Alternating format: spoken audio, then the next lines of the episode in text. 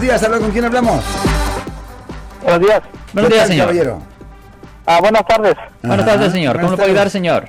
Ah, mi hijo tuvo un, un contratiempo con su esposa. Estaban separados, Sí, señor. pero ellos, este, eh, él estaba tomando, pero esta muchacha lo dejó buscando y supuestamente, este, lo, gol- según ella dice que lo golpeó, pero no, lo golpeó, estaban sus hijos ahí al lado y, este, y lo tuvimos que sacar porque, bueno, con eso del, ¿Del COVID o qué?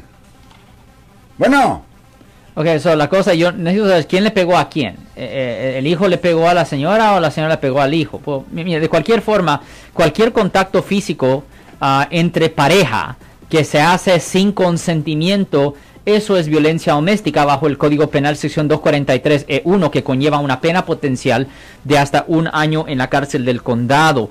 Si violencia doméstica ocurre en frente de menores de edad, hasta pueden presentar cargos por poner a los menores de edad en peligro, que conllevan una pena potencial de hasta seis años en prisión bajo el Código Penal sección 273 A paréntesis A. Ahora, si la víctima en este caso sufre cualquier marca, cualquier daño físico que se le puede notar, ahí ya estamos hablando de un delito mayor bajo el Código Penal sección 273.5 que conlleva una pena potencial de hasta cuatro años en prisión y si el acusado no es ciudadano de los Estados Unidos, ese tipo de ofensa es algo que resultará en la deportación, exclusión de Estados Unidos o que le negaran la naturalización en el futuro, Marcos.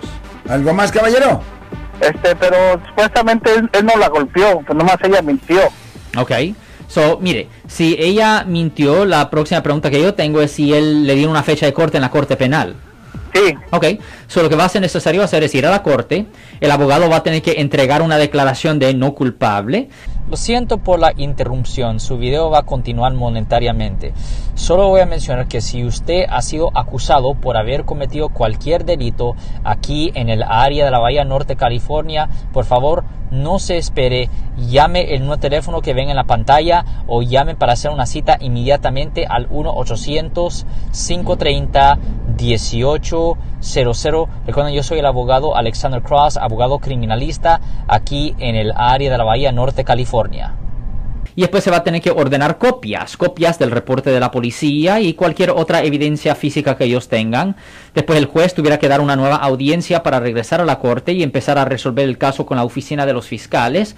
Y ya cuando se tenga toda la evidencia física, cualquier grabación o reporte lo que sea, se va a tener que estudiar toda esa evidencia para poder determinar si este caso en realidad tiene fuerza contra su hijo o si no tiene fuerza contra su hijo. Si se mirara que la fiscalía no tuviera suficiente pues para convencer a un jurado de que su hijo es culpable de la ofensa, pues ahí es cuando se le exigiera a la fiscalía, pues si no tuvieran evidencia, pues que le retiraran los cargos.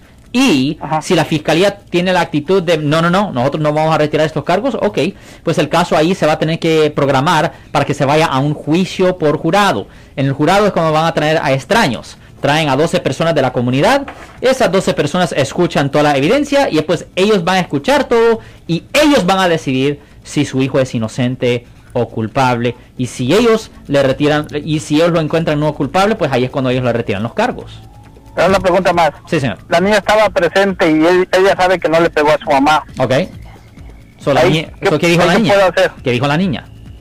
Que dijo, papi, yo sé que mi mamá tú no le pegaste, pero como ahorita no se puede sacar a los niños por, bueno, hasta que llegue a corte.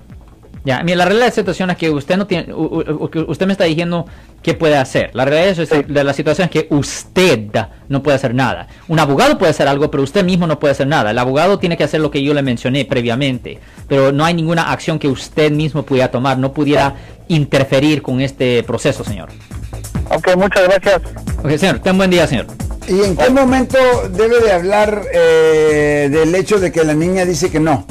Bueno, la realidad de la situación es que cuando hay un caso criminal, aparte de que un abogado se meta en el caso para obviamente manejar el caso, también es necesario a veces contratar a un investigador privado para que el investigador privado pueda ah, hablar con la víctima y también con los testigos para ver si se le ha dicho algo inconsistente a lo que se le dijo a la policía, si hay una inconsistencia. Y esa inconsistencia se usa para dañar a la credibilidad de la declaración de la víctima. Si les gustó este video, suscríbanse a este canal, aprieten el botón para suscribirse y si quieren notificación de otros videos en el futuro, toquen la campana para obtener notificaciones.